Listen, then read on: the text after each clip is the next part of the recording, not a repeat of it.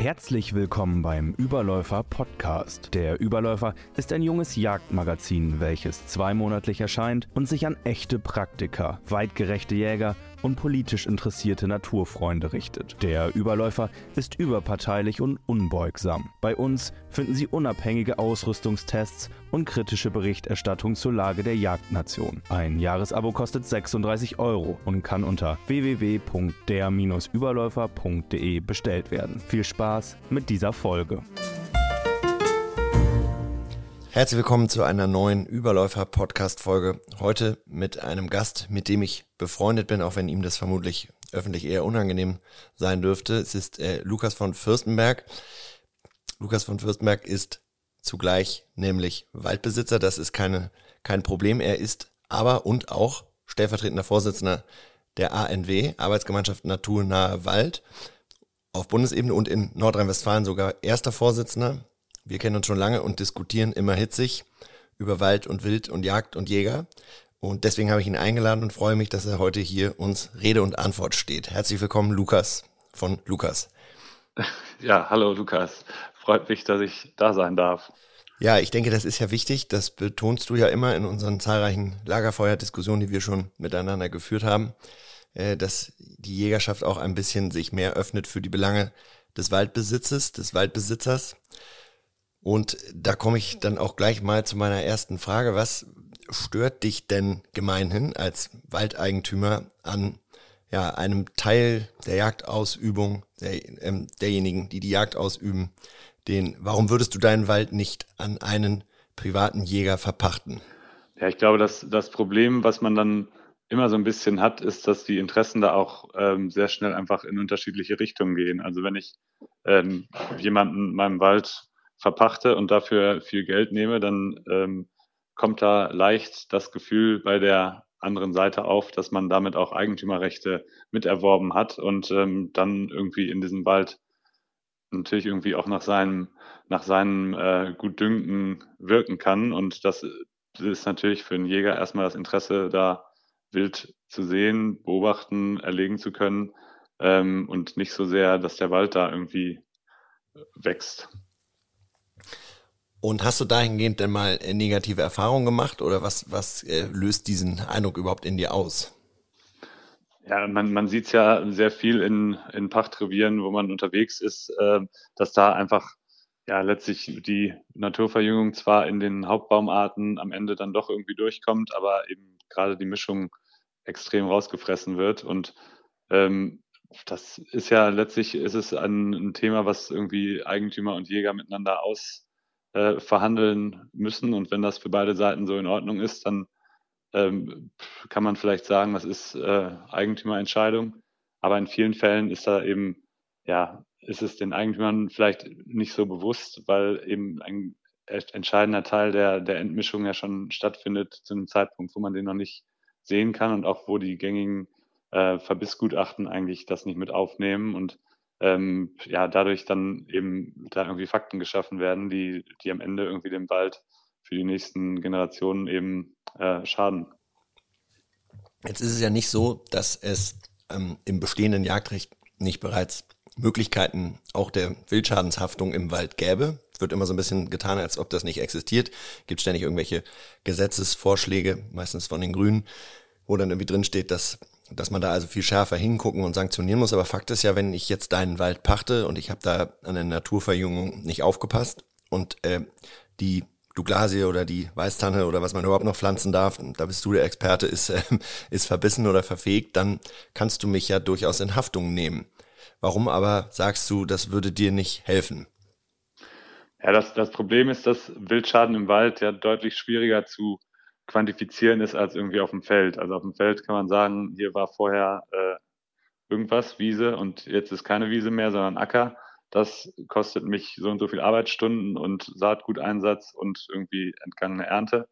Ähm, Im Wald ist das immer ein bisschen schwieriger, weil die gängigen Vegetationsgutachten da zum einen ähm, nur den irgendwie Verbiss zählen, was aber letztlich gar nicht so relevant ist, sondern mich interessiert ja, wie viel unverbissene Baumarten von welchen, äh, wie viel unverbissene Bäume von welchen Baumarten kommen am Ende durch. Also äh, wie viele Exemplare verbissen sind, ist am Ende egal, sondern was nicht verbissen ist, ist das Entscheidende. Und ähm, was eben nicht aufgenommen wird, ist der, der Sämlingsverbiss. Das heißt, in den meisten Vegetationsgutachten wird erst ab 20 Zentimeter Höhe ähm, geguckt und da ist eben schon 63 Prozent der Entmischung passiert. Das heißt, äh, die Eiche, die schon eben mit 10 Zentimeter oder im ersten Jahr schon aufgefressen wird, die ähm, wird auch nicht als Verbiss am Ende deklariert, sondern die ist einfach in dem Gutachten nie da gewesen und dementsprechend auch kein Schaden. Also das ist dann so ein bisschen, ähm, das sieht man immer ganz schön, wenn, wenn im, in einem äh, in einem Jagdbezirk Weisergatter aufgestellt werden, was natürlich auch nicht der natürliche Zustand ist, wo dann gar kein Wild drin vorkommt, aber ähm, einfach als Zeiger, was für Baumarten oder was für ein Baumartenpotenzial es da gibt äh, und was dann draußen wächst, da ist der Unterschied dann doch oft äh, sehr erheblich.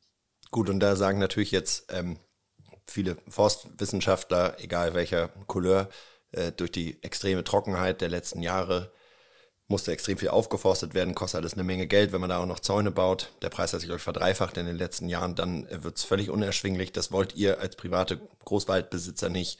Also sagt ihr, muss die Naturverjüngung, beziehungsweise auch wenn Kulturen angelegt werden, das muss so hoch kommen ähm, und ihr jagt dann da an Schwerpunktgebieten besonders scharf. Jetzt könntest du ja aber auch sagen, das schaffe ich alles gar nicht mehr oder du hast, findest keinen ähm, Begehungsscheininhaber, der das in deinem Sinne löst, dann könntest du ja theoretisch auch sagen, ich will einfach einen körperlichen Nachweis von meinem Pächter. Was spricht dagegen, dass du dir alle weiblichen Rehe, da klemmt's ja in der Regel in der Praxis immer ein bisschen, äh, einfach körperlich zeigen lässt? Warum ist das keine praktikable Handhabe? Ja, im Grunde wäre das schon eine praktikable Handhabe, aber es ist, geht natürlich irgendwie schon von dem, von einem sehr konfrontativen Verhältnis zwischen Verpächter und Pächter aus und eigentlich ist dann ja das Kind schon so ein bisschen im Brunnen gefallen. Also wir wollen ja eigentlich, dass irgendwie da die Interessen äh, gleichlaufend sind und alle am selben Strang ziehen. Und wenn man dann anfangen muss mit, so jetzt brauchen wir aber körperlichen Nachweis und äh, ich gucke dann auch immer noch äh, hinterher in der Wildkammer und so, dann ist es natürlich zum einen irgendwie ein Mehraufwand, aber zum anderen, ja, also finde ich, ist das, ist das kein gutes Miteinander, wenn's, wenn das notwendig wird. Also äh, es gibt natürlich Fälle, wo Pachtverträge noch sehr lange laufen und wo es einfach ähm, da irgendwie nicht anders geht. Aber das sollte ja eigentlich nicht irgendwie der, der die Grundannahme sein, dass man in so eine in so ein ähm, Vertrauensverhältnis mit seinem Pächter kommt. Ja, weiß ich. Also es gibt ja in Hegegemeinschaften, zum Beispiel in Rheinland-Pfalz, wird das ja beim Rotwild längst gemacht und auch erfolgreich. Und ich habe immer so ein bisschen den Eindruck, wenn da ein grundsätzliches Vertrauen ist, der Pächter, und dann häufig sind das ja da Gemeindejagden, äh, dann funktioniert das offenbar doch ganz gut.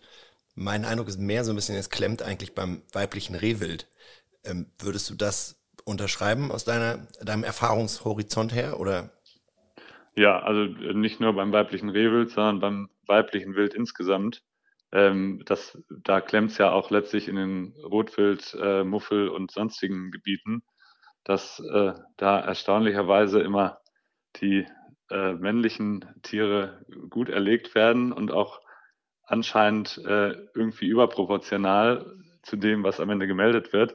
Ähm, das weibliche aber eigentlich eher weniger. Ähm, so da, da klemmt es ja in vielen Fällen und gerade in Hegegemeinschaften ist es ja auch dann oft, wenn da der körperliche Nachweis gefordert wird, ähm, noch nicht mal das, das Misstrauen zwischen Pächtern und Verpächtern, sondern dann in vielen Fällen äh, das Misstrauen zwischen den verschiedenen Jagdausübungsberechtigten in den, in den verschiedenen Revieren, die untereinander immer äh, das Gefühl haben, der eine schießt falsch, wenig, gar nicht oder zu viel. Der hat schon Bock, jetzt muss ich auch rein.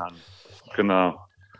Das heißt, äh, du würdest also, obwohl du dafür plädierst, dass mehr weibliches Wild geschossen wird und wie man da hinkommt, da können wir gleich nochmal ein bisschen drauf eingehen, Du würdest aber immer dafür plädieren, dass Waldreviere großflächig gemanagt, wie man heute neudeutsch sagt, oder bewirtschaftet, bejagt werden, weil wahrscheinlich nur dann überhaupt gewährleistet ist, dass irgendjemand ein Interesse daran hat, auch das Geschlechterverhältnis im Blick zu behalten, richtig? Äh, also großflächig im, im Gegensatz zu auf kleinem Raum, jeder macht sein eigenes Ding, oder? Ja, genau. Also es gibt ja jetzt mehrere, gab ja jetzt ja mehrere Gesetzesvorschläge, wo man eben dafür plädierte, dass schon der Kleinstwaldeigentümer auf seiner Fläche ähm, die Jagd ausüben können soll.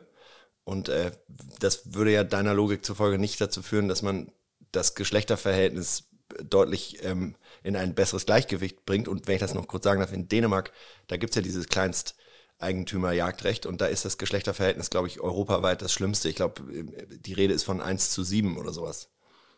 Ich glaube, das kommt dann sehr darauf an, aus welchen Motiven man diese Kleinstjagdbezirke haben möchte, ob das ähm, dann am Ende eben Eigentümer sind, die sagen, ich möchte hier einfach mehr Wild schießen, denen dann egal ist, ob das was auf dem Kopf hat oder nicht, oder ob das Motiv ist, ich möchte aus meiner Fläche die maximale ähm, Wildpacht oder die maximale Trophäendichte rausholen, ähm, dann wird es natürlich immer, immer schiefer, je kleiner die Bezirke sind, weil dann ähm, ja jeder auf seiner Fläche irgendwie guckt, was er an männlichem Wild kriegt, dann ähm, kommt man natürlich in, in immer größere Probleme.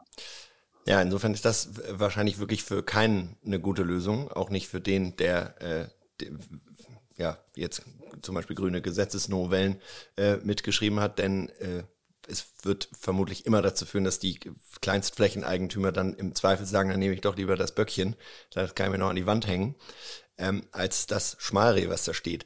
Aber wenn man äh, mal darüber nachdenkt, ist es ja auch so, beim Schwarzwild zum Beispiel, da haben wir ja in etlichen Bundesländern diese Pürzelprämien. Und das hat ja, jetzt mal Beispiel Brandenburg, Beispiel Mecklenburg-Vorpommern, Beispiel Niedersachsen, schon zu einer deutlichen Reduktion des Bestandes geführt, die grundsätzlich ja zu begrüßen ist, ASP, Gefahr etc. Ähm, ich könnte mir vorstellen, oder mein Eindruck ist ein bisschen, dass das auch dazu führt, dass Leute natürlich im Zweifel dann sagen, ja, wenn ich jetzt hier die Sau schieße, an, im Wald an der Körung, wie sinnvoll auch immer das wildbiologisch sein mag, weil im Wald macht die ja eigentlich keinen Schaden, anders als der Rehbock, ähm, dann habe ich noch eine Prämie. Dann kriege ich nochmal 75 Euro zu dem mickrigen Erlös für das Wildfleisch. Und da könnte man ja jetzt ja die Frage stellen, wäre nicht vielleicht eine befristete Prämie für weibliches Rehwild durchaus auch eine sinnvolle Handhabe, um das auf Waldflächen, die ja verjüngt werden müssen oder umgebaut werden müssen, zu gewährleisten? Das würde ich sagen, ist auf jeden Fall eine sinnvolle, ähm, sinnvoller Ansatz. Es ist ja ja letztlich immer äh, eine starke Incentivierung über Geld. Ähm, ich glaube, was, was wahrscheinlich da so ein bisschen ähm, dazu führt oder warum es das bisher noch nicht gibt, könnte ich mir vorstellen, ist, dass das natürlich äh, in der Kommunikation dann äh, schwierig ist, weil, weil man dann immer wieder in Richtung äh, ja, irgendwie Abschlussprämie hört sich immer schlimm an und, und irgendwie das arme Wild. Ähm, bei Schwarzwild kann man das mit, mit ASP natürlich irgendwie aus äh, solchen Gesichtspunkten argumentieren. Bei Rehwild ähm,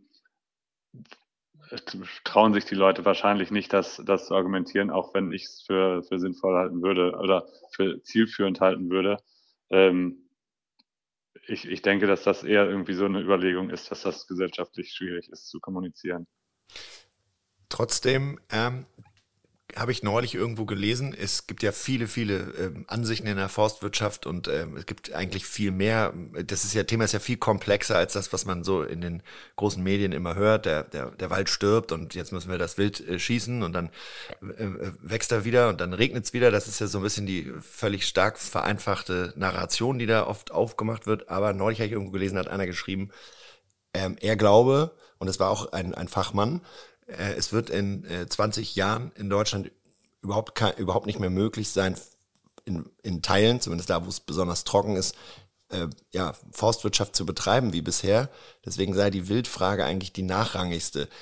Ist, ist ja nur eine These. Die Frage ist, wie stehst du solchen Überlegungen gegenüber? Euch wird ja wahnsinnig rein reguliert in das, was ihr pflanzen dürft, in das, was ihr ernten dürft. Das sind ja tausende Vorgaben. Was glaubst du denn? Wie sieht denn der Wald in Deutschland in 20, 30 oder sogar 100 Jahren aus? Und welche Rolle spielt vielleicht auch die Bejagung des verbeißenden Schalenwilds dabei jetzt? Also ich glaube, das wird sehr unterschiedlich sein. Ich kann mir schon, oder ich, ich sehe jetzt schon, dass es äh, Gegenden in Deutschland geben wird, wo man schon tatsächlich irgendwie davon äh, zumindest befürchten muss, dass Wald als Wald in, in seinen Funktionen da nicht mehr wächst. Also irgendwie äh, Brandenburg, Sachsen-Anhalt Teile, wo es eben sehr sandig und eigentlich gar nicht mehr regnet. Ähm, bei uns hier im Sauerland sehe ich das jetzt noch nicht, dass, dass hier gar kein Wald mehr ist. Ähm, dementsprechend glaube ich, dass wir auf dem Weg dahin zumindest jetzt die nächsten Jahre auf jeden Fall gucken müssen, dass die Wildbestände so sind, dass wir alles, was an Naturverjüngung kommt, auch hochkriegen, weil letztlich Naturverjüngung natürlich immer besser an den Standort angepasst ist als, als das, was äh, dahin gepflanzt wird. Ähm, aber auch genauso die Pflanzen, die wir jetzt neu einbringen, irgendwelche Baumarten aus südlicheren Bereichen, die natürlich dann erstmal in geringerer Anzahl da sind, äh, sollten natürlich irgendwie möglichst ohne Zaun hochkommen. Das heißt, jetzt die nächsten Jahre werden wir auf jeden Fall äh, aus meiner Sicht eine sehr starke Anstrengung brauchen, um, um äh, in vielen Bereichen, wo das nicht der Fall ist, die Wildbestände so äh, dem, dem Waldumbau quasi anzupassen. Und dann kann man sicherlich auch in, äh, in anderen Phasen, wo dann, wo wir da dann jetzt erstmal irgendwie diese Mammutaufgabe hinter uns haben und dann natürlich viel mehr Deckung sein wird, viel mehr Esung auch in, in den Bereichen, wo die Verjüngung dann oder auch Pflanzungen dann wieder zu Dickungen führen.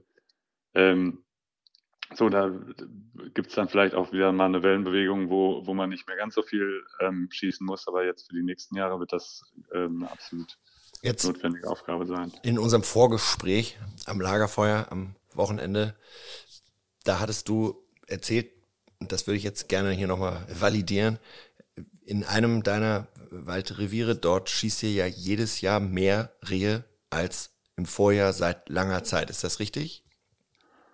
Ähm, wir schießen seit, seit Kyrill, also seit 15 Jahren, das Dreifache von dem, was wir davor geschossen haben an Rehen. Und wie erklärst du dir das? Weil an eurer gewaltigen äh, Futtermenge kann es ja nicht liegen. Ich war auch schon in dem Wald, ihr füttert überhaupt nicht. Das ist ja auch äh, sehr im Sinne des naturnahen Waldbaus man kann ja geteilter Meinung sein, aber darum geht es nicht. Es geht um deine Meinung heute. Ähm, warum vermehrt sich offensichtlich das Rehwild dort so exponentiell, dass ihr eure Strecken jedes Jahr verdreifacht? Äh, wie ist das zu erklären? Weil das äh, auch hier ist ja das Narrativ im Spiegel oder im ZDF ist ja, es wird ja immer so ein bisschen den Jägern in die Schuhe geschoben. Das kann aber bei euch ja nicht der Fall sein. Ihr schießt ja schon, was ihr schießen könnt und es werden immer mehr. Wie erklärst du dir das? Ja, ich denke, dass es jetzt nicht mehr mehr werden, sondern dass wir im Prinzip mit dem, was wir schießen, so ungefähr den, den Zuwachs abschöpfen und nicht, nicht mehr. Also das, es ist meiner Meinung nach so, dass wir im ähm, Februar, also nach dem Ende der Jagdzeit, ein, Revier haben, was äh, relativ dünnen Rehwildbesatz hat und dann eben im äh, April, Mai, wenn zuerst äh, eben die ganzen Schmalrehe und, und Jährlinge sich ihre neuen Einstände suchen und so weiter und dann äh, natürlich die Setzzeit kommt, dann ist das Revier wieder genauso voll, wie es äh, im Jahr davor war. Das liegt natürlich daran, zum einen kriegen fast alle Ricken zwei Kitze. Das ist, es gibt kaum eine Ricke, die nur einen Kitz hat bei uns, weil einfach die, der Lebensraum ähm, das hergibt. Also wir haben natürlich wahnsinnig viel Esung, weil wir überall Naturverjüngung haben. Wir haben diese ganzen Grillflächen, jetzt die ganzen Käferflächen, wo Esung ohne Ende drauf wächst. Ähm, wir haben weniger innerartlichen Druck, weil wir eben hinter den Rehen scharf her sind. Das heißt, äh, ja, die äh, haben immer genug zu fressen, kriegen äh, eben dann diese zwei Kitze und dementsprechend ist es dann auch so ein bisschen der, der Fluch des Erfolgs, dass äh, wir dann jetzt statt dem einen Kids am Ende dann zwei Kids ähm, haben, die dann möglichst auch wieder geschossen werden. Ähm, entsprechend, ja, ist das, ist das so ein bisschen, bleibt man da dran. Also ich denke, es wird vielleicht dann irgendwann wieder eine Zeit kommen, wo die Esung etwas weniger wird, einfach weil die Bestände sich wieder schließen und dann wird vielleicht auch die, die Population wieder etwas zurückgehen. Aber erstmal kriegt man natürlich dann eine Zeit, wo das Nahrungsangebot immer weiter steigt und entsprechend auch die Lebensraumkapazität höher wird. Und da muss man ja auch sagen, also wir haben entsprechend sehr viele Rehe da und äh, trotzdem ist das mit dem Verbiss in Ordnung, weil wir auch das Lesungsangebot haben, dass das einfach überall Naturverjüngung ist. Und dann, was wir ja vorhin schon mal hatten, kommt es nicht darauf an, wie viele Bäume sind verbissen, sondern wie viele Bäume sind unverbissen und dass das eben am Ende passt. Könntest du denn, würdest du zustimmen, weil das ist mein Eindruck, auch in dieser öffentlichen Debatte, die häufig so ein bisschen ja, äh, dogmatisch geführt wird, da wird immer ein bisschen ausgeblendet, finde ich, ist nur meine Meinung, ich bin auf deinen deine dazu gespannt, dass der Klimawandel da immer ein bisschen ausgeblendet wird. Ich habe so das Gefühl, wenn man in die 70er, 80er, selbst 90er Jahre zurückschaut, als wir jedes Jahr auf dem Dorfteich Schlittschuh laufen konnten, da hatten wir ja noch richtig knackige Winter. Und in diesen knackigen Wintern, da war eben auch Notzeit und ähm, da ist, ist ja auch sehr, sehr viel Wild schlicht und ergreifend gestorben beim, beim Schwarzwild ist das aus meiner Sicht sogar der Haupttreiber für, für die Schwämme, die wir dann hatten. In den in 90ern ging's los und die, es ging übrigens auch los, bevor dieser Maisanbau so tierisch losging. Die, und die 2000er Jahre waren ja dann schon sehr satt äh, mit der Schwarzwildvermehrung in Deutschland. Ähm, und mein Eindruck ist immer ein bisschen, dass, dass sie deswegen ja in alpinen Gebieten sich immer noch schwer tun, denn da ist noch richtig Winter. Aber im, im Flachland und in kleineren, niedrigeren Mittelgebirgen ist das eben nicht mehr der Fall ich habe immer so das Gefühl, wir blenden bei der Diskussion, woher kommt dieses viele Wild, was wir heute schießen. Wir schießen ja über eine Million Rehe in Deutschland im Jahr zum Beispiel. Da wird immer ausgeblendet, dass das natürlich auch mit der Erwärmung zu tun hat und mit den Masten, die sich daraus ergeben bei, bei Buchen und bei Eichen. Würdest du das unterschreiben? Oder gehst du mit denen, die sagen, nein, die Jäger sind schuld, die füttern wie die Blöden und das Wild explodiert? Ich glaube, Rehwild wird ja wenig gefüttert. Also zumindest wird dann vielleicht so mitgefüttert, wenn äh, sonstige Arten gefüttert werden. Aber fürs Rehwild würden die wenigsten, glaube ich, das Geld aus in die Hand nehmen, um zu füttern. Von daher würde ich, ähm, würde ich schon sagen, dass das auf jeden Fall auch ein Teil ähm, Klimawandel dazu beiträgt. Also es ist ja nicht nur, die Winter sind nicht so kalt, sondern auch die Vegetationszeit wird immer länger. Das heißt, wenn wir statt äh, im Sauerland äh, 100 Tagen Vegetationszeit irgendwann 150 haben und man hier im Sommer tatsächlich im T-Shirt rausgehen kann, dann das neu äh, ist.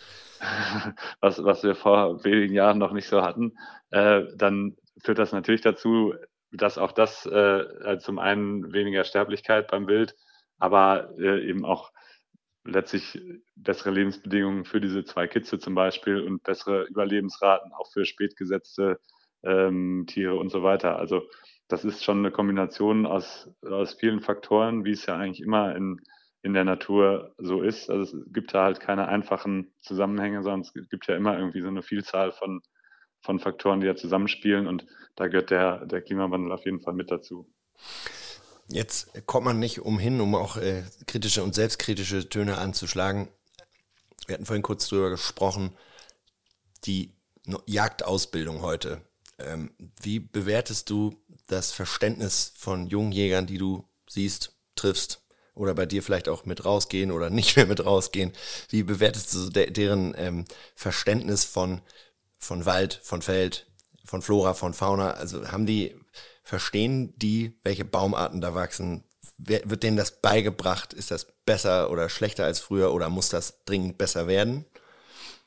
Ja, ich glaube, dass, dass das so ein bisschen die ähm, bisschen die Ausgangskrux ist, warum warum es da eben sehr, in sehr vielen Fällen irgendwie diese ähm, Kommunikationsprobleme zwischen den Eigentümern und den, und den Jägern am Ende gibt. Also wir haben immer mehr Jäger, die eher aus einem urbanen Raum kommen und wenig, ähm, sage ich mal, mit der Natur aufgewachsen sind, die dann auch noch in vielen Fällen irgendwie äh, ihren Jagdschein in der Jagdschule machen und so wissen wir ja alle, es wird am Ende das gelernt, was auch prüfungsrelevant ist. Und da ist Waldbau oder auch ja letztlich überhaupt äh, das, die irgendwie Inhalte, die über den, den Raum, in dem diese Jagd später stattfindet, ähm, handeln, die, die sind da einfach, kommen da viel zu kurz. Also über, über Wald und auch letztlich äh, über Feld wird, wird ja immer nur so am Rande geredet, als, als irgendwie die Kulisse für das, was man dann da macht. Und äh, da ist dann am Ende äh, das Kapitel über Hege wichtiger als, als das über, ähm, über letztlich ja, der Lebensraum, in dem man sich da bewegt. Und ich glaube, wenn das ein bisschen mehr und ein bisschen anfassbarer in der, in der Vorbereitung auf die Prüfung schon stattfindet, dann ist da auch hinterher ein größeres Bewusstsein für da, was da die Verantwortung auch der Jäger ist, in diesem Naturraum ja irgendwie die Voraussetzungen zu schaffen, dass der sich ähm, entwickeln kann. Und ich glaube, dass das, das muss dringend angepackt werden, dass das eben in, den, in der ähm, Jagdscheinausbildung schon ein größeres Thema wird und dann hat man da einfach eine bessere Basis, um irgendwie ähm, ja, in, in, den, in den Dialog dann im Revier und vor Ort zu kommen. Ja, bei der Hege, da stimme ich dir äh, nicht zu, ansonsten unterschreibe ich das. Ich habe jetzt nicht den Eindruck, dass äh, das Hege ähm, noch wirklich äh, gut vermittelt wird. Ich bin nämlich ein großer Freund dieses Begriffs. Ich halte den sogar für existenziell wichtig. Aber die Hege umfasst eben auch ein bisschen die, die Eigentümerinteressen zu berücksichtigen. Was mir zum Beispiel mal auffällt, ist, es gibt gefühlt immer mehr Leute, die, ja, die wollen dann Schweine schießen, machen dann Yachtschein, dann legen sie sich da eine Kürung an ähm, und dann wollen sie dann, im Wald sitzen sie dann auf, auf Saunen, die kommen dann da erstaunlicherweise irgendwann in der Dämmerung oder auch nachts raus, kriegen dann eine vom Kopf und dann werden die da weggefahren und das Rehwild, das wird so ein bisschen stiefmütterlich äh, betrachtet, betreut. Dabei wäre es ja aus Sicht einer guten Hege doch viel klüger, man würde die Sauen im Wald in Ruhe lassen und dafür im Feld dort scharf bejagen. Und man würde das Rehwild im Wald eher scharf bejagen und es im Feld eher ein bisschen äh, selektiv hegen, denn da hat man den Wildschaden nicht, den das Rehwild im Wald macht und vice versa. Ich habe aber immer das Gefühl, dass selbst diese einfachen Zusammenhänge, die kann man in drei Wochen gar nicht, also vielleicht kann man sie auswendig lernen, aber ich glaube nicht, dass man sie wirklich verinnerlichen kann, weil sie dann in der Konsequenz doch sehr, sehr komplex und einzelfallsabhängig sind. Ja, zum einen ist ich meine, so was, es ist natürlich klar, dass irgendwie die, die Jagdscheinausbildung ist ja erstmal eine Grundausbildung und dann der Stift kommt dann in der Praxis, aber auch da ähm, sind ja dann einfach viele Interessen, die da irgendwie ähm, nicht übereinkommen. Also wenn, wenn ich nur drei Hochsitze zugeteilt kriege und die alle im Wald sind, dann ähm, wird halt da die Kehrung im Wald gemacht und dann ähm, wird da im, im, im, schlimmsten Fall irgendwie nachts auf Schwarzwild rum geräuchert, sodass alles andere Wild sich dann da auch nicht mehr aus der Deckung traut und dann entsprechend die Schäden im, im Wald passieren. Ähm, so, ich glaube, da, da fehlt einfach auch so ein bisschen die, ja, da, da, letztlich müssen Jungjäger da ja auch an, an die Hand genommen werden und dann an der konkreten Praxissituation irgendwie ihnen erklärt werden, warum man was wie machen sollte und was vielleicht nicht. Ich denke, man, man kann dann natürlich auch nicht jeden jeden Einzelfall ähm, am Ende in der Ausbildung abbilden, weil letztlich das dann doch zu unterschiedlich auch in den einzelnen Situationen einzumodellieren ist. Aber so Grundsätze wie, ähm, dass man eben im Wald die Sauen möglichst eher in Ruhe lässt und äh, dafür dann äh, das Rehwild im Wald bejagt, wo es den Schaden macht, das ähm, würde ich auch sagen, das gehört da schon dazu. Jetzt hätte ich mal eine Frage weil man kann da stundenlang drüber diskutieren ähm, und das ist so einzelfallsabhängig, dass es man, man wahrscheinlich sowieso immer nur an der Oberfläche kratzt, weil jedes Revier ist unterschiedlich und Spaziergängerdruck und Nordic Walker und was nicht alles. Was mich aber mal interessieren würde, als Waldbauer, ähm, ich hätte gerne, äh, schildere doch mal dem nicht wissenden äh, Zuhörer oder dem, der das, den es interessiert, ähm, wie das ist bei euch in deinem, deinen verschiedenen Waldgebieten was darfst du im Moment an Baumarten pflanzen und was darfst du an Baumarten einschlagen und was hast du so für Einschränkungen im täglichen Waldbau zu bedenken, je nach Standort? Ja, also je nach Standort. Es hängt natürlich, wenn ich da irgendwelche ähm, Schutzgebiete drüber habe, dann ist es nochmal was anderes. Dann geht es natürlich immer sehr Richtung heimische Baumarten und ähm, bloß nichts Böses aus der Fremde. Ähm, okay, da hake ich kurz ein. Äh, ja. Das, das bedeutet, das ist jetzt zum Beispiel Natura 2000 oder FFH-Gebiet, ist so ein Beispiel wahrscheinlich, ne? Ja. Und dann äh, bedeutet das, äh, erklär das mal für jemanden, der das vielleicht nicht weiß, weil ich glaube, das sind viele. Das bedeutet dann, du darfst da was pflanzen und mit welcher Begründung und was nicht. Ja, im Prinzip ähm, geht es dann darum, was das für Waldtypen sind, die da natürlicherweise vorkommen würden. Natürlicherweise vorkommen ist natürlich äh, so ein bisschen ein Begriff, der aus meiner Sicht schon aus der Zeit gefallen ist, weil wir ja einen rapiden Wechsel des, des Klimas haben und letztlich mir keiner sagen kann, was da in 150 Jahren natürlich vorkommt, wenn zum Beispiel eine Eiche oder eine Buche dann ähm, reif wäre, die ich da jetzt heute pflanze. Ob die dann in 150 Jahren dann noch überhaupt wachsen kann, weiß ja keiner. Deshalb äh, halte ich das immer für so ein bisschen kompliziert zu sagen. Äh, wann, wann, wann, wann wird rückwärts, äh, ab wann wird rückwärts gerechnet, was eine, eine autochtone Baumart ist? Also wo zieht jetzt die forstideologische äh, Phalanx ihre, ihre Grenze? Ab wann beginnt Standort gerecht? zeitlich äh, gesehen? Wir, wir, denken da nur noch bis zur Eiszeit. Alles davor ist, äh, was ja der mit Abstand größere Teil ist, ist äh, waldbaulich äh, gibt es das nicht, sondern alles davor ist dann fremdländisch. Also halt, das heißt, der Klimawandel, der jetzt äh, stattfindet, der wird sehr wohl äh, eingepreist und wer daran Zweifel hat, der kriegt ja auch gewaltig Ärger, wobei an dem gibt es ja keine Zweifel. Aber der Klimawandel, der vorher stattgefunden hat, den gibt es nicht. Nee, den gibt es nicht und den zukünftigen gibt es eigentlich ja auch nicht so richtig. Also es, den gibt es insofern, dass wir ähm, stabilere Wälder brauchen, aber den gibt es nicht insofern, dass wir sagen, naja, dann werden auch vielleicht die eine oder andere Baumart, die wir bisher hier haben, äh, bei uns Probleme bekommen, sondern da heißt das immer, nee, nee, die werden, die können sich anpassen, das ist überhaupt kein Problem. Äh, ihr werdet schon sehen, äh, die Buche, die schafft das. Äh, weiß natürlich keiner. Und wenn wir jetzt nur auf die Buche setzen, was ja eben von Deutschlands bekanntesten Förstern so propagiert wird, ähm, dann können wir natürlich irgendwie hoffen, dass die Buche das schafft. Wenn wir aber in 50 Jahren merken, ach nee, hat sie doch nicht geschafft, dann haben wir ja wieder genau die Kahlflächen, die wir jetzt bei der Fichte haben und die wir eigentlich äh, möglichst nicht wieder haben wollen. Also heißt also, wenn du jetzt ein FFH-Gebiet hast und das hast du mit Sicherheit, weil das hat ja fast jeder inzwischen, soll ja auch noch massiv ausgeweitet werden, äh, dann darfst du da also eine Douglasie jetzt nicht pflanzen. Ja, bei FFH-Gebiet noch nicht, aber bei, beim Naturschutzgebiet. Und okay. das letztlich ist, ist äh, das Naturschutzgebiet ne, das, das schärfere Schwert und das ist, äh, ja, auch das Konzept ist natürlich so ein bisschen zweifelhaft, weil letztlich je äh, schöner du deinen Wald durch Bewirtschaftung gemacht hast, schöner im Sinne von äh, biodiverser und, und naturschutzfachlich wertvoller, desto größer wird die Gefahr, dass du da ein Naturschutzgebiet draus gemacht kriegst und dann gar nichts mehr machen darfst und wird irgendwie überhaupt nicht anerkannt, dass er durch die Bewirtschaftung ja so geworden ist. Das heißt, das ist halt so ein bisschen Fehlanreizsystem, was da gebracht wird. Und es macht ja auch Sinn, also ich bin, bin auch nicht dafür, dass wir jetzt sagen, äh, die Buche ist weg, jetzt kommt auf 100 Prozent der Fläche die Roteiche stattdessen. Aber eben, eben eine Mischung reinzubringen, auch eine Mischung aus Baumarten, die hier bisher nach der Definition eben nicht heimisch sind, ähm, in einem kontrollierten Maß ist aus meiner Sicht äh, aus Risikogesichtspunkten völlig unerlässlich. Es ist aber nicht so, dass du, äh, wenn du das einfach machst, da äh, glimpflich rauskommst, oder? Da gibt es dann richtig von der unteren Naturschutzbehörde ja wahrscheinlich dann auch relativ schnell scharfe Sanktionen und Strafzahlungen und dergleichen, oder?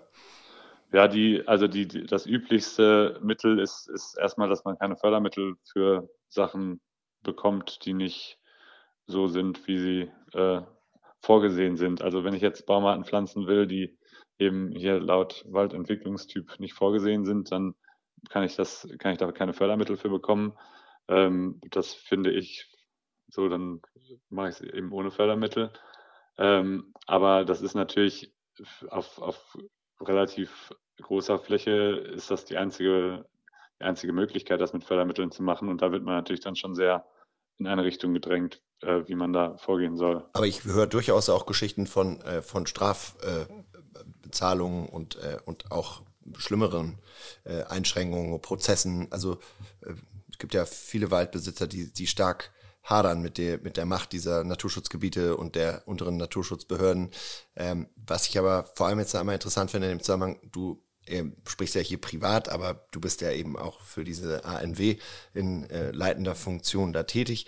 Wie äh, sieht die das denn auch so wie unser, unsere Naturschutzverordnung und deren Handhabung? Oder gibt's, äh, du machst ja jetzt schon eine Art Dissens auf zu der äh, Meinung, die der Naturschutz dazu hat. Also Stichwort Douglasie, die würdest du wahrscheinlich gerne pflanzen, dann darfst du nicht und so weiter. Ja, also die ähm, in der ANW ist die Bandbreite der Meinungen da ziemlich groß. Das äh, ist auch äh, ein Kennzeichen der, der ANW, dass da immer ähm, viel diskutiert wird und auch äh, sehr kontrovers diskutiert wird. Im Grunde ist aber die, die Einigung, ähm, dass, dass schon äh, auch, auch andere Baumarten quasi mit im Klimawandel integriert werden sollten und müssen. Und ähm, da gibt es natürlich dann Nuancen, zu wie viel Prozent man das gut findet oder auch nicht gut findet. Aber ähm, so diese, ja, der, der Ansatz, die Buche schafft das schon, den, kann ich da eigentlich äh, überhaupt nicht sehen, sondern das, das, das ist schon eigentlich Konsens, dass wir da uns breit aufstellen müssen und, und das auch nur funktioniert, wenn man eben Wälder bewirtschaftet. Also wenn wir, wenn wir ähm, überall die Bewirtschaftung rausnehmen, dann landen wir eben erstmal bei der Buche als dominierende Baumart und ähm, das kann aus unserer Sicht jetzt aus ANW-Sicht gesprochen eigentlich nicht die Lösung sein. Woher kommt eigentlich diese ähm, Liebe zur Buche? Ich, also ich finde sie ja jagdlich wunderschön, traumhaft Altholz, wenn man da sitzt und da kommen irgendwie die Sauen durch galoppiert und es ist vielleicht noch ein bisschen raureif oder so, sind ja traumhafte Bilder im Kopf des Jägers, aber äh, für den Forstwirt, äh, der davon leben muss und seine äh, äh, Kinder satt machen, ist das ja nicht ganz einfach. Ähm, ist, da, ist Peter Wohlleben sowas wie, wie wirklich der, der Buchenvater der Nation? Hat erst der diese diese tiefe Liebe äh, medial ja auch stark äh, flankiert äh, wieder erweckt oder ist das ein, ein älterer Zopf? Weil die meisten Forstwirte, die davon leben müssen, sind ja nicht nicht gerade die hard Buchenfans. Nee, das äh, würde ich so unterschreiben. Ich, äh, die Buche ist eigentlich schon, schon länger irgendwie so ein, ja, letztlich, weil es natürlich irgendwie die, seit der letzten Eiszeit hier die natürliche Vegetation in vielen Gebieten in Deutschland wäre. Also wenn man hier wirklich wieder Urwälder hätte, dann wären die extrem buchendominiert gewesen seit der Eiszeit ähm, die werden in, in Zukunft, also ein Urwald ist ja immer irgendwie so ein bisschen ein hypothetisches Konstrukt, weil wir seit vielen hundert Jahren jetzt in der Kulturlandschaft leben, wo äh, eben immer irgendwie eingegriffen wurde in den Wald. Auch die äh, berühmten Spessarteichen sind ja nicht da vom lieben Gott hingekommen, sondern die sind da mit sehr viel Aufwand und sehr viel äh, händischem Input von.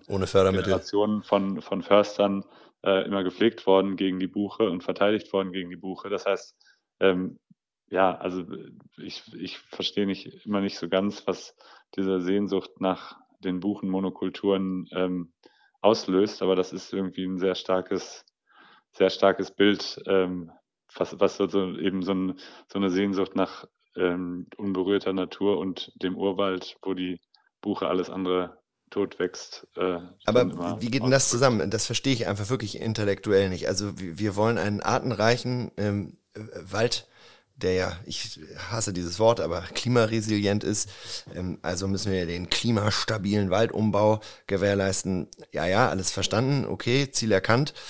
Aber die Buche ist doch nicht artenreich. Die Buche ist doch dominant und die unterdrückte andere Bäume. Und wenn ich unter in Buchen Althölzer reingucke, dann sehe ich da nicht mal ein Buschwindröschen, ich sehe da gar nichts. Laub in der Regel und Buchen Naturverjüngung.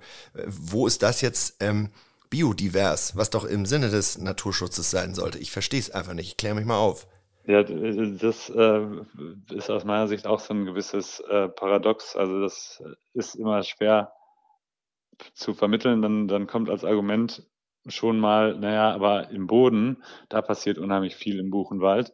Und so, aha, interessant. Ähm, was passiert denn da und welche, was, was für Arten gibt es denn da? Und dann ist die Antwort immer, ja, das wissen wir nicht, aber ähm, das wissen wir noch nicht, aber das vermuten wir, dass, das da, dass da ganz viel passiert. Und dann sage ich, ja, aber das kann ich ja beim, bei der Fichtenmonokultur auch sagen, dass wir das zwar noch nicht wissen, aber dass da auch im Boden ganz viel passiert. Und dann ähm, sind wir irgendwie auf so einem also das ist dann irgendwie eine schlechte Diskussionsgrundlage, wenn wir nur vermuten, dass da vielleicht ganz viel passiert. Also das, was wir sehen, was oberirdisch ist, ist relativ artenarm im, im Buchenwald. Äh, das ist, glaube ich, das kann man ja ganz gut nachzählen und die Arten zählen, die da sind.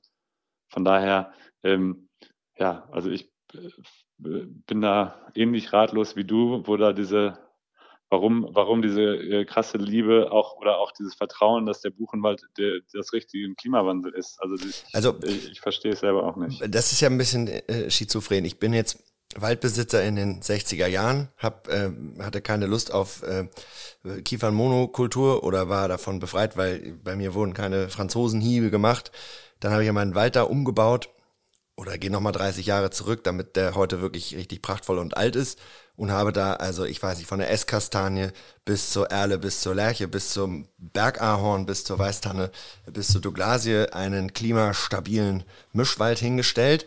Und da habe ich, also heute mit ein bisschen Pech bin ich jetzt irgendwie in irgendeinem Naturschutzgebiet gelandet, weil die ähm, untere Naturschutzbehörde der Meinung ist, das muss unter Schutz gestellt werden und werde dann dafür bestraft, dass mein Großvater da einen guten Job gemacht hat, weil ich jetzt dann nur noch das da pflanzen darf, was die Leute, die, die das nicht gebaut haben, glauben, dass auch in Zukunft dort wachsen wird, mir also misstrauen, obwohl meine Familie, in deinem Fall ist das ja so, ja gezeigt hat, dass sie drei Schritte weiter dachte als andere. Oder, oder habe ich das jetzt falsch zusammengefasst?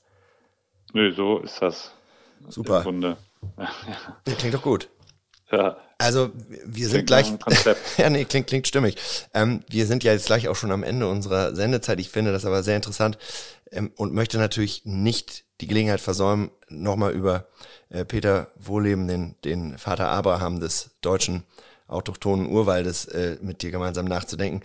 Ich habe vor fünf Jahren, sechs Jahren ihn im Fernsehen irgendwo sagen hören, ich kann das sogar, glaube ich, zitieren, den Jägern ist der Wald scheißegal, die wollen also da, so, jetzt wird's nur noch sinngemäß, die wollen sowieso nur ihre Wildbestände äh, züchten und ähm, wir jagen viel zu wenig, wir müssen viel mehr schießen. Das war ungefähr sinngemäß das, was er gesagt hat. Das war, ähm, ich glaube, sogar in, in, im ZDF.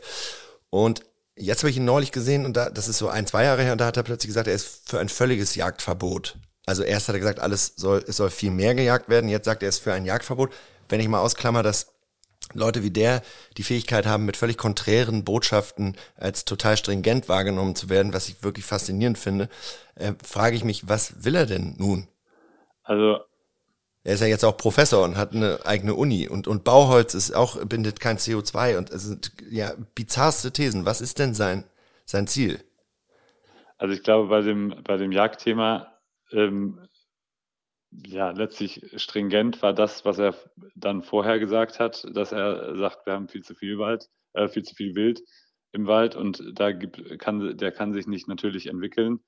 Ähm, jetzt zu sagen, dann jagen wir gar nicht mehr. Also die Begründung, die ich dazu gehört hatte, war, dass er gesagt hat, ähm, da es sowieso auf dem, dem Großteil der Fläche nicht funktioniert, mit ähm, der, den Schalenwild oder den angepassten Schalenwildbeständen, ähm, sollten wir jetzt mal versuchen, einfach gar nicht mehr zu jagen. Wo ich mir denke, naja, also äh, wenn es auf dem Großteil nicht funktioniert, sollte der Anspruch sein, wie kriegen wir es hin, dass es endlich mal funktioniert, auch wenn es schon seit 50 Jahren äh, irgendwie äh, ein Thema ist, anstatt zu sagen, naja, dann, äh, wenn man es nicht schafft, dann geben wir jetzt halt auf und machen gar nichts mehr. Also das macht für mich keinen Sinn. Und also für mich klingt das äh, tatsächlich eher so ein bisschen so, äh, wir haben Marktforschung betrieben und unsere Kunden finden Jagd doof. Also ist das jetzt die neue These. Ja, vielleicht geht es einfach am Ende immer nur darum, dass nicht die falschen Leute Jagd ausüben sollen. Äh, sobald das sozusagen offiziös ist, in Uniform stattfindet, dann hat das ja immer freudlos äh, biederen Erfüllungscharakter. Es darf nur nicht äh, so aussehen, als ob es irgendwie eine, einer archaischen Leidenschaft Ausdruck verleiht. Das ist immer so mein Eindruck. Ja, aber also äh, zumindest Wohlleben hat ja auch äh, sehr, also hat ja, hat ja nichts für, für den institutionellen Forstwirtschaftszweig überhaupt äh, übrig. Also der findet mit Sicherheit nicht, dass Förster dann jagen dürften, sondern äh, Förster müssen ja eigentlich grundsätzlich aus dem Wald. Also er will den Wald gar nicht mehr nutzen und ähm, was ja in bizarrem Widerspruch zu dem steht, was die Forstpartie will, nochmal Rheinland-Pfalz oder Brandenburg oder es ist eigentlich egal. Kannst du jedes Bundesland nehmen, Bayern, Hessen, Niedersachsen, Baden-Württemberg. Die sind ja alle der Meinung, es, es, es, muss ja nicht nur auf staatlichen, sondern auch auf privaten Flächen viel mehr gejagt werden. Äh, und er sagt aber gar nicht mehr. Und wie soll der Wald dann, also wie soll er sich dann verjüngen, wenn das ja angeblich nicht ging? Ja, also seine, seine These ist ja, wir machen es jetzt gar nicht mehr und gucken mal gucken mal, ob das nicht besser ist als Jagen. Das Problem ist nur, dann können wir natürlich lange gucken, bis dann irgendwie, ähm, ja, bis entweder so viele Wölfe da sind, dass der das dann alles macht oder irgendwelche Krankheiten ausbrechen. Ähm, bei den Schweinen ist mit der ASP, äh, haben wir ja eine Krankheit, die da möglicherweise Bestände wirklich äh, signifikant reduziert und vielleicht ist da dann am Ende die Hoffnung, dass das irgendwie bei Rehen und äh, sonstigen Schalenwild auch passiert in die Richtung. Ich weiß es nicht. Also für mich ist das, ist das argumentativ, äh, kann man das, ist das schwer irgendwie zu fassen, warum man von, äh, von wir müssen viel mehr jagen zu wir müssen gar nicht mehr jagen kommt. Also das ist ein hochkomplexes, hochinteressantes Thema. Ich habe, ähm, könnten jetzt noch lange weiter diskutieren, zum Beispiel darüber, ob wir nicht äh, viel mehr Privatwald bräuchten und weniger staatlichen, um viele verschiedene konkurrierende, innovative, unternehmergetriebene Wald mit Wild oder auch von mir aus Wald mit wenig Wild Konzepte einander konkurrieren zu lassen, um dann zu schauen, was vielleicht das Beste ist für den Umgang mit dem Klimawandel. Aber äh, das werden wir hier heute vermutlich nicht auflösen. Ich habe aber äh, trotzdem noch mal eine Abschlussfrage. Hm, du hast jetzt so ein bisschen grob skizziert, was du als Waldbesitzer alles nicht darfst. Und Jetzt würde mich aber nochmal interessieren, ergänzend dazu, was darfst du denn als Jagdrechtsinhaber auf deiner Fläche eigentlich alles nicht? Weil die ANW, da gibt's ja auch immer Strömungen, die sind, äh, die sich für die noch drastischeren Jagdgesetze engagieren. Äh, nicht so krass wie der ÖJV, aber durchaus eben auch. Ähm, und der ÖJV ist ja dann sozusagen die Spitze des Eisbergs und die finden ja dann teilweise das gut, was der NABU gut findet und was die Grünen wollen sowieso. Haben da so ein bisschen fast eine, aus meiner Sicht ein bisschen eine unheilige Allianz gebildet. Und die proklamieren ja immer, das stelle ich dir jetzt überhaupt nicht äh, anheim, also unterstelle ich dir nicht, dass du das auch so siehst, aber du musst das jetzt hier mal auflösen für mich. Ähm, was darf ein privater Großwaldbesitzer wie du jagdlich gesehen im Moment nicht? Und wofür brauchst du ein anderes Jagdgesetz oder brauchst du überhaupt kein anderes Jagdgesetz? Ähm, ich würde sagen, dass ich äh, eigentlich ganz okay zurechtkomme ähm, mit, mit den geltenden Regelungen. Es ist letztlich ist, ist das Problem äh, liegt in den Gemeinschaftsjagdbezirken äh, für einen kleineren Waldbesitzer, der keine Eigenjacht hat und entsprechend ähm, nicht äh, selber jachtlich über die Fläche ähm, bestimmen kann, außer im Rahmen natürlich der Yachtgenossenschaftsversammlung, wo aber natürlich sehr viele Interessen zusammenkommen. Also das ist immer so ein bisschen die Frage. Aus meiner Sicht müssen Jagdgesetze so sein, dass sie die Entscheidungsfreiheit beim Eigentümer haben, also dass man eben, wenn man scharf jagen möchte, dazu in die Lage versetzt wird. Dann gibt es natürlich immer noch fragen, was ist erlaubt, was ist nicht erlaubt. Also ähm, ein Thema, wo man sicher darüber streiten kann, sollte man Rehwild auch kirren dürfen? Warum darf man es bei Schwarzwild und bei Rehwild nicht? Ähm, so, das wäre natürlich irgendwie was, was meine Jagd erleichtern würde, wenn ich das dürfte. Ähm, aber ansonsten. Gibt ja Bundesländer, ja. wo das erlaubt ist. Ja, genau. Also dafür ähm, braucht man wahrscheinlich kein neues Jagdgesetz. Das könnte man sogar auf dem Verordnungswege lösen oder so. Ja. Also ich, ich denke, ist das äh, Entscheidende ist eben, wie gehen wir letztlich damit um mit gemeinschaftlichen Jagdbezirken? Wie gehen wir damit um, wenn da Waldeigentümer eben eine schärfere Bejagung wünschen? Ähm, wollen wir als Gesellschaft, dass insgesamt schärfer gejagt wird, um eben diese Aufgabe Waldumbau besser zu flankieren?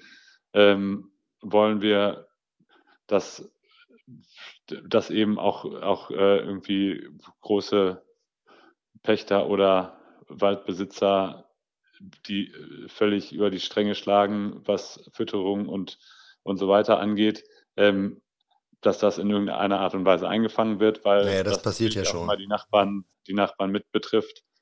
Ähm, ja, das, das passiert, also da, auch da gibt es natürlich Regelungen für, aber ähm, es passiert ja weiter, dass da, dass äh, dass, dass diese Sachen äh, auch in der Fläche weiter passieren, eben diese Fütterungsexzesse und so weiter. Also ähm, da ist dann die Frage, sind die, werden die Regeln nicht umgesetzt oder sind die nicht scharf genug, müssen die irgendwie anders formuliert werden?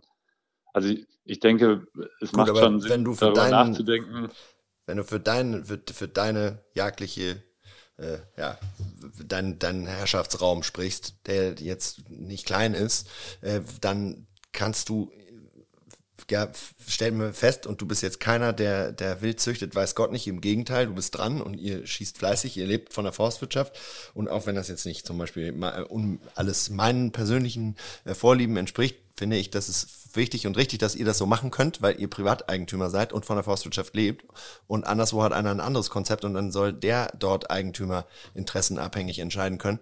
aber ich, ich sehe nicht so richtig, wenn selbst jemand wie du sagt, ich kann mit den bestehenden Jagdgesetz gut arbeiten, warum dann ständig versucht wird, äh, äh irgendwelche disruptiven neuen Gesetzesnovellen einzuführen. Und was diesen Kleinwald-Eigentümer angeht, der keine Eigenjacht hat, erstens ist der ja, ist 75 Hektar, was ja die Mindestreviergröße ist, ist ja jetzt wirklich nicht riesig. Das ist ja für Schalenwild eigentlich eher zu klein als zu groß. Äh, und zweitens ist es ja so, die meisten kleinen Waldbesitzer, die wissen ja nicht mal, wo ihr Wald liegt. Da gab es ja Erhebungen. Ich weiß, wie viele kleinen Waldbesitzer haben wir in Deutschland? Drei Millionen oder sowas? Ja, auf jeden Fall äh, eine riesige Anzahl. Ja, und die Mehrheit ähm, weiß nicht mal, wo ihre Waldfläche ist. Das ist dann Oma Erna aus Kassel und der und das Waldstück liegt in Schleswig-Holstein, ist anderthalb Hektar groß und die war da irgendwie in den 70er Jahren zuletzt. Also ich weiß nicht, ob man dem beikommt, wenn man deren Eigentümerbegehungsschein ausstellt. Nee, also die, die Frage ist ja, ist, ist aus meiner Sicht eher, was, was ich schon für sinnvoll halten würde, dass man eben zum Beispiel in Yachtgenossenschaften die ähm, Forstbetriebsgemeinschaft oder die, die Eigentümer so ein bisschen die, die forstliche Expertise so ein bisschen bündelt, weil eben Oma Erna ähm, letztlich keine Ahnung davon hat. Die hat weder forstlich, äh, weiß die, ob da äh, Douglasien oder Fichten bei ihr stehen oder auch nicht mehr stehen. Äh, und jagdlich natürlich auch nicht. Jagdlich äh, kriegt sie das noch eher mit, weil da jedes Jahr irgendwie eine Überweisung von der Yachtgenossenschaft kommt. Aber ähm, forstlich lässt sie sich von irgendwem da betreuen. Und das wäre natürlich irgendwie so ein, glaube ich, recht pragmatischer Ansatz, dass man sagt, die äh, in der Yachtgenossenschaft kann eben der Kleinwald sich durch den forstlichen Betreuer auch vertreten lassen und damit dann so ein bisschen die forstliche Perspektive damit reinbringen. Aber letztlich ähm, ist, es, ist es immer ja so, also äh, wenn, wenn sich die Leute auf der Fläche einig sind, wie man es machen will, ähm, glaube ich, ist, ist, brauchen wir, braucht man da nicht irgendwie ein überbordendes Rechtskorsett, sondern dann ist das natürlich immer vorzuziehen, wenn man da irgendwie auf der Fläche die Lösung findet.